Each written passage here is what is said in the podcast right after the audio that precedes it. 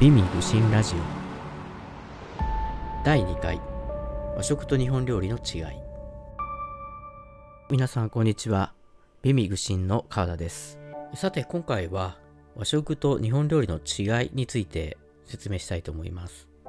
和食と日本料理の違いはどこにあるのかと尋ねてもはっきりと答えることができる人は少ないんではないかと思います。実際私も周りの人々に和食と日本料理の違いはどこにあるのか尋ねてみたことがあるんですが、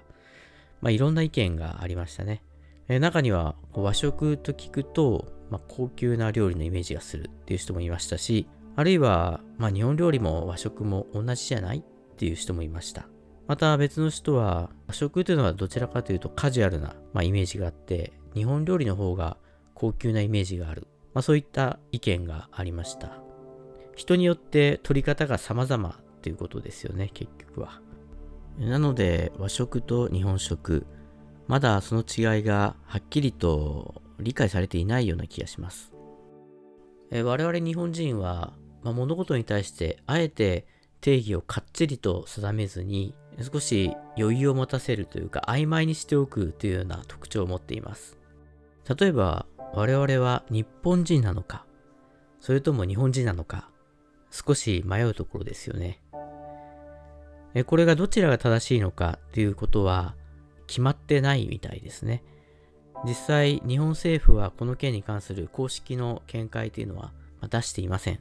で、あえて、ま政府系のところで出ている見解というと、まあ、文科省がですね、日本と表記するべきだということを述べています。ただこれもいろんな弊害があるように思いますよね。例えば江戸時代から交通の規定になっていた日本橋がありますが、これを今から日本橋と呼ぶのは少し違和感があります。日本を代表するお酒は日本酒ですけれども、これを日本酒と呼ぶとまた違う気がしますよね。他にも日本バレーという言葉もありますけども、これを日本バレーというとまた違う気がします。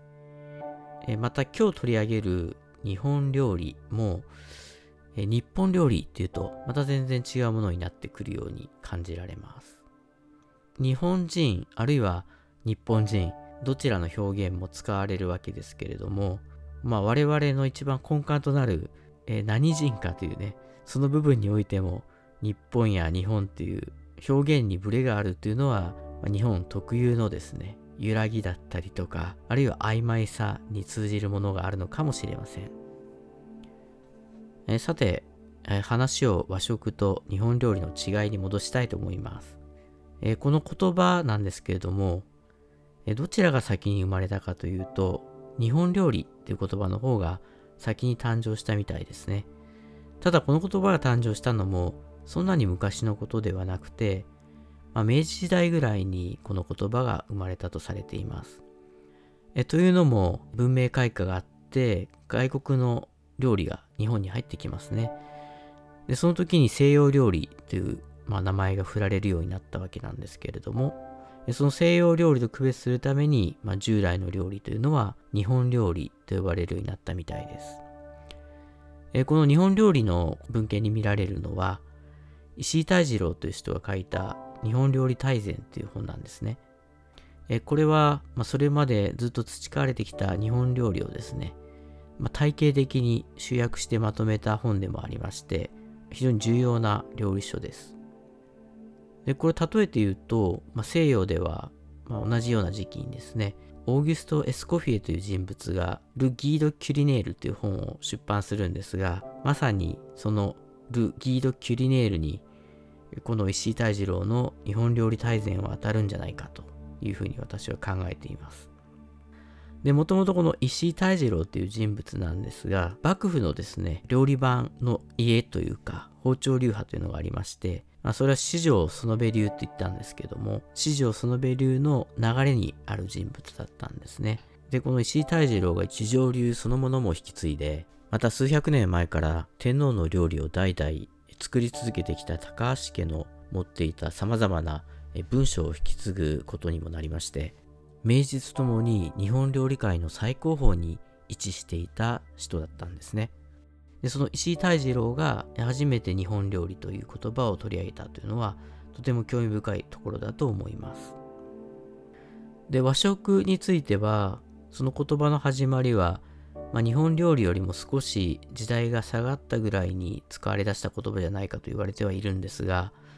まあ、初めてどこでその言葉が使われるようになったのかというのは実ははっきりしてないんですね。ここからして和食の定義というのは曖昧な感じがします。えじゃあ日本料理と和食の違いって一体何なんだっていうふうに皆さん思われると思いますけども、まあ、これをどのように定義するかということに関してはこうユネスコがですね2013年の12月に和食を無形文化遺産に指定したんですねでこの時に出された定義というのが大いに参考になるんじゃないかと思いますこの時に無形文化遺産に指定されたのは和食であって日本料理ではないんですね。まあ、つまりここで定義されている和食がどのようなものかそれをしっかりとこのユネスコの定義から掴んでおくと、まあ、それが引いては日本料理がどのようなものかを理解するにおいても役立つ言えると思います。まずそもそもユネスコとは何かについて知っておく必要があるかもしれないですよね。でユネスコというのは国際連合教育科学文化機関のことなんですね。これはあのユネスコというのは頭文字を取った言葉で、まあ、正しくは United Nations Educational Scientific and Cultural Organization というものです。私は海外教育系の仕事をしていまして、ユネスコのレポートについて知っておかなければならないことがあるんですね。それでユネスコの出している教育関係のレポートを読むということがあるんですけれども、ユネスコというのは教育的なことを全世界規模で行っている、そうした教育関係機関であるということが前提としてあります。でその中の文化機関として世界遺産の認定を行ったり、軽文化遺産の認定というのを行っています。で、これ日本で例えると、まあ、文科省みたいな部分になるんですね。まあ、ちょっとあの違、全く一緒というわけではないんですが、まあ、文科省が教育の分野を扱いつつ、かつ文化的な事柄にも力を注いでますよね。それと同じような切り分けになっていまして、それを世界的な規模で国連機関として行うのがユネスコの役割となっています。で、さて、和食なんですけども、このユネスコによって無形文化遺産に認定されています。で、これよく勘違いする人がいるんですけども、世界遺産に和食がなったと思ってる人がいるんですね。でこれ世界遺産ではなくて無形文化遺産なんですね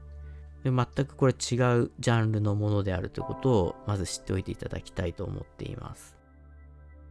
で、無形文化遺産には世界無形文化遺産とか世界という言葉がついてないですね。単に無形文化遺産になっています。で世界遺産はワールドヘリテージって言いますけれども、こちらの無形文化遺産はインタンジブルカルチャラルヘリテージっていうふうに言います。両者全然違うジャンルでの認定になっているということです。また前回の放送でもお伝えしたんですが、この認定で勘違いされてるんじゃないかなと思うのが、この認定というのは、グラミー賞やオスカー賞のような受賞ではないんですね。認定ということになってますよね、あくまでも。あるいは、まあ、お金を払えば大概受賞してしまうモンドセレクションのようなものでもないということですね。じゃあユネスコが認定した無形文化遺産とはどのようなものかということになると思いますけども、まあ、これは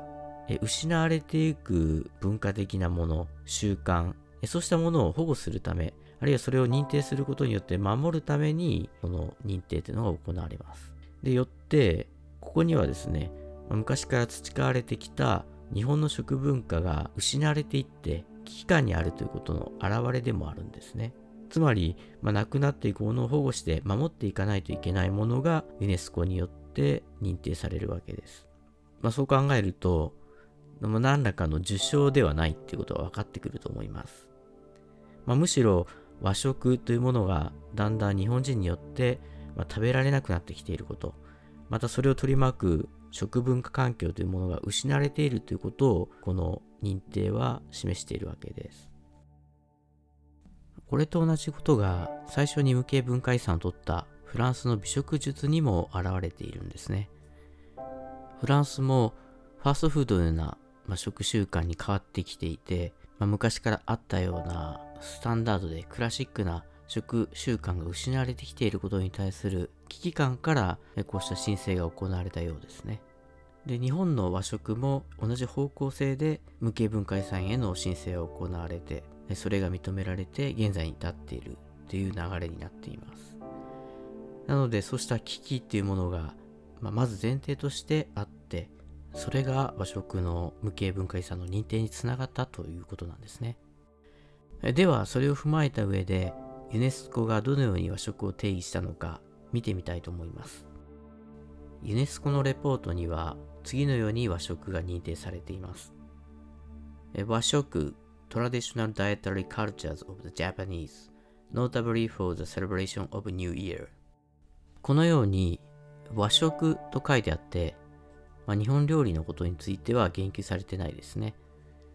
まあ、もしそこが日本料理であれば、Japanese Cuisine のような表記がされていたと思います。まあ、これがまず和食になっているということは注目に値するべきポイントだと思います。これがどのような日本語表記になっているかというと、和食、日本人の伝統的な食文化、正月を例として、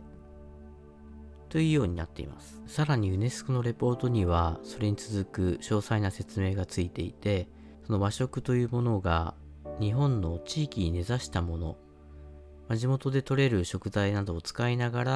まあ、それ料理に生かしていること。さらにはそうした料理が家族や地域のコミュニティの人たちが共に集まって食べることでみんなの融和が図られてきたこと、まあ、そういう部分にも焦点が当てられています。で特に、ま、認定のタイトルにもあるように、まあ、正月に特にその傾向が現れるとして認定の大きな要素に含まれています。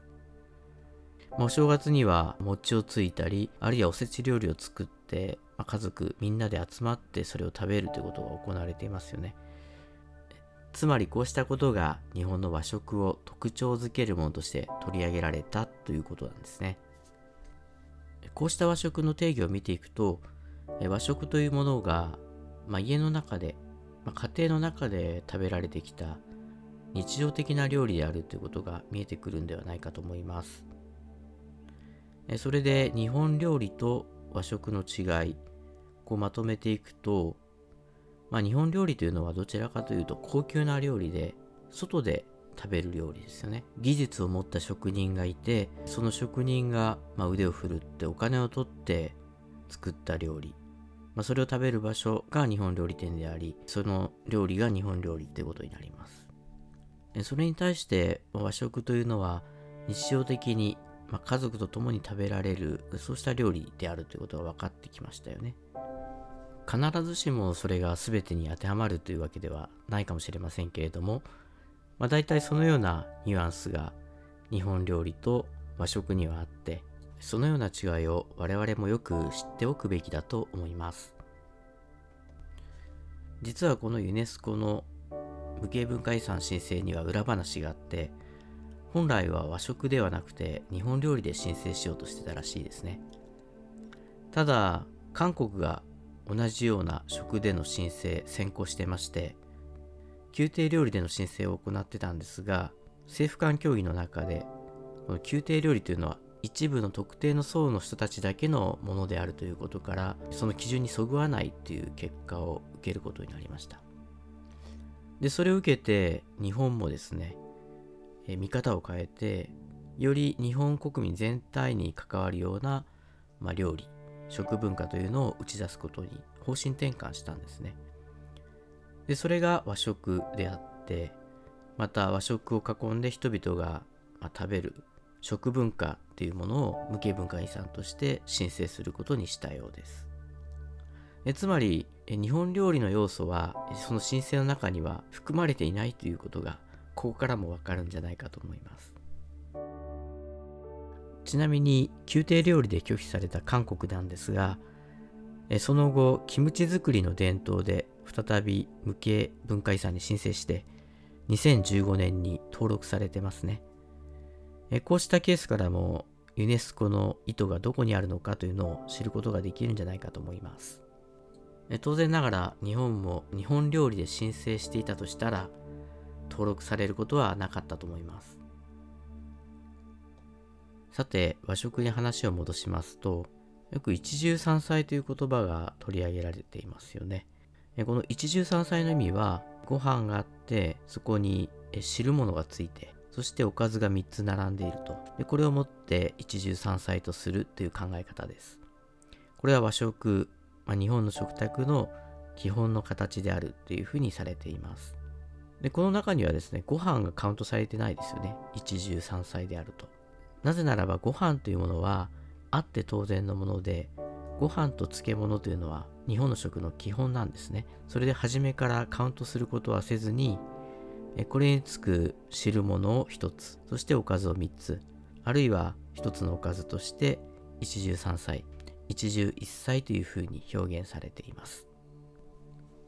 また日本の料理の特徴には出汁を使うということもありますね。出汁には旨味が含まれているのでこの旨味成分をうまく活用しながら日本の料理というのは組み立てられています。また調味料として醤油や味噌酢などが使われますがこうした伝統的なものを使った味付けを行うことも日本料理、まあ、和食の特徴となっています。ただこうしたおかずにあたるですね菜と呼ばれる部分なんですけども、まあ、これはあくまでもご飯が主役であって、まあ、その引き立て役としての役割なんですね。で日本でどれだけご飯が中心だったかということを考えてみると日本ではご飯がとても重要な食べ物なんですね先ほども一汁一菜一汁三菜の中でも述べたようにご飯はカウントされてませんよね。まあそれほど中心的でご飯がもうメインだったのでカウントされなかったんですけれどもこうしたあのご飯を中心に食が組み立てられていったということも日本の料理の大きな特徴と言えるかもしれません。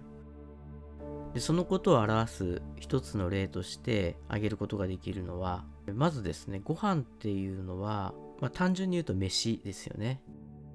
ただだんだん丁寧に飯のことを言うようになります。飯に御の字をつけてご飯というようになったんですね。でだんだん時代が下がっていくと、おご飯っていう場合もありますよね。さらに丁寧な言い方ですよね。ただこれは、御の字が2つついて、飯っていう字がついて、おご飯ですよね。御の字がダブっているわけです。で、これと同じことが汁物についても言いまして、汁物のことをですね、おみをつけという場合があります。で、これは漢字で書くと、先ほどのご飯と同じように、御の字がですね、3つついてつけがついた書き方になるんですね。おみをつけ。なぜならば、もともと知るものはつけと呼ばれていたんですが、まあ、これを丁寧な言葉にするために、おつけと呼ばれるようになります。で、さらに一般の人たちが同じようにおつけという言葉を使い出したので、さらに丁寧さを出すために、みをつけと呼ぶようになるんですね。で、やがてまた同じように多くの人々がみをつけを使い出したところ、もうちょっと丁寧さを出すために、おみおつけという言葉になったというふうに考えられています。オンオンオンつけなんですね。またここで考えるべきところは、つけという汁の位置づけですよね。なぜつけと言われたのか。えこれはあくまでも中心に何かあってそれに付属するものであるという意味でつけと呼ばれたんではないかと思いますでそう考えると明らかにご飯がメインでご飯につくものだったので、つけと呼ばれたんだと思いますね。かつて安土桃山時代にポルトガルから宣教師がやってきてましたが、その宣教師たちが本国にたくさん手紙を書き送ってるんですね。で、その中に日本人の特徴として、知るものがないとご飯が食べられないと報告されてるんですね。確かにご飯というものが日本人の食の中心だったんですが、そのご飯につく知るものも日本人にとってはなくてはならない食べ物だったようですね。料理という観点からするとおかずの方にどうしても重きが置かれることになるんですが日本の食文化を考える時にはその中心がまずご飯であるってことを知っておかないといけないですね。でそのご飯に対して、まあ、おかずが用意されるとそういう構成になっています。もともと日本人はお米をものすごくたくさん食べる国民で、明治時代の記録などを見ても、だいたい1人平均5合は1日食べていたことが書かれています。まあ、現代ではいちごを食べるかどうかぐらいでしょうかそう考えるとちょっと前の人たちは現代の我々の5倍とか3倍ぐらいは普通にご飯を食べていたということになります。でなぜこれだけご飯を食べることができたのかというとこれには理由があっておかずをあまり食べる文化ではなかったからなんですね。あくまでもお米をたくさん食べてそこからエネルギーを吸収しておかずは塩味の強いものを少量食べていたようです。昔の日本のおかずにあたる食材っていうのはかなり塩味が強く味付けされていたんですね。これはもちろん保存のための目的もあるんですが、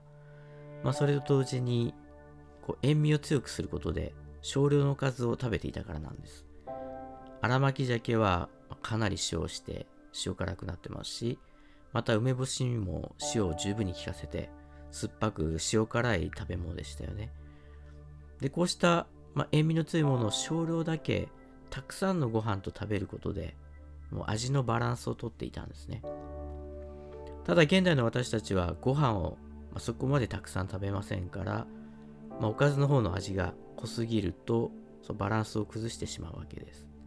鮭には昔ほど塩がまぶされなくなりましたしまた梅干しも酸っぱくて塩辛い梅干しではなくて蜂蜜漬けのような甘い梅干しに変わってきていますよね。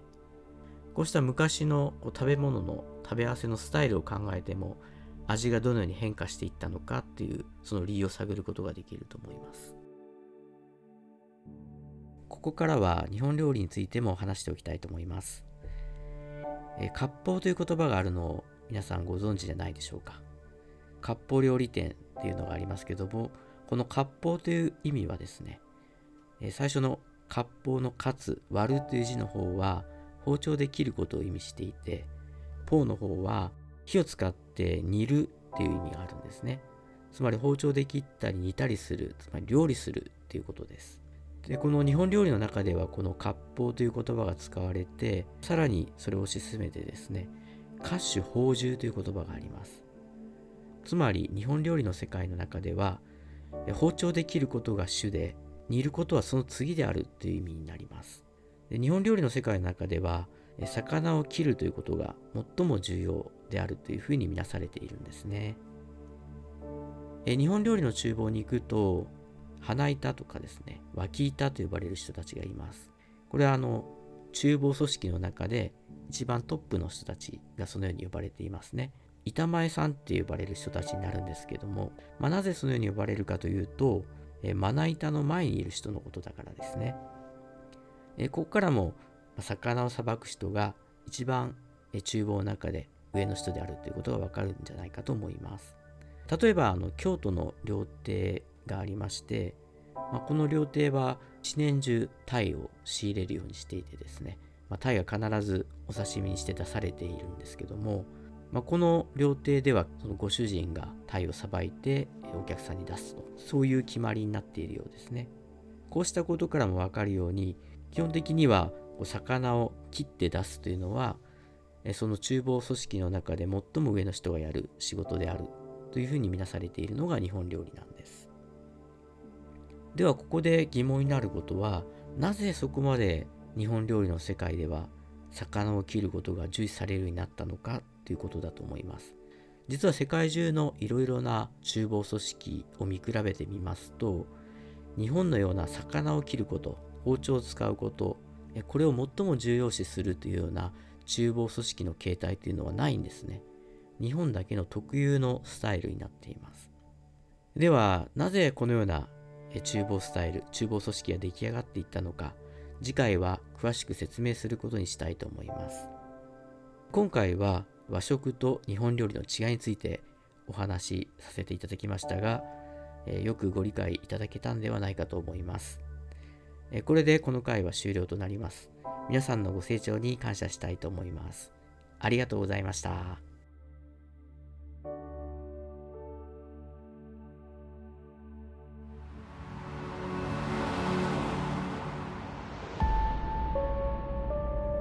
美味愚心ラジオ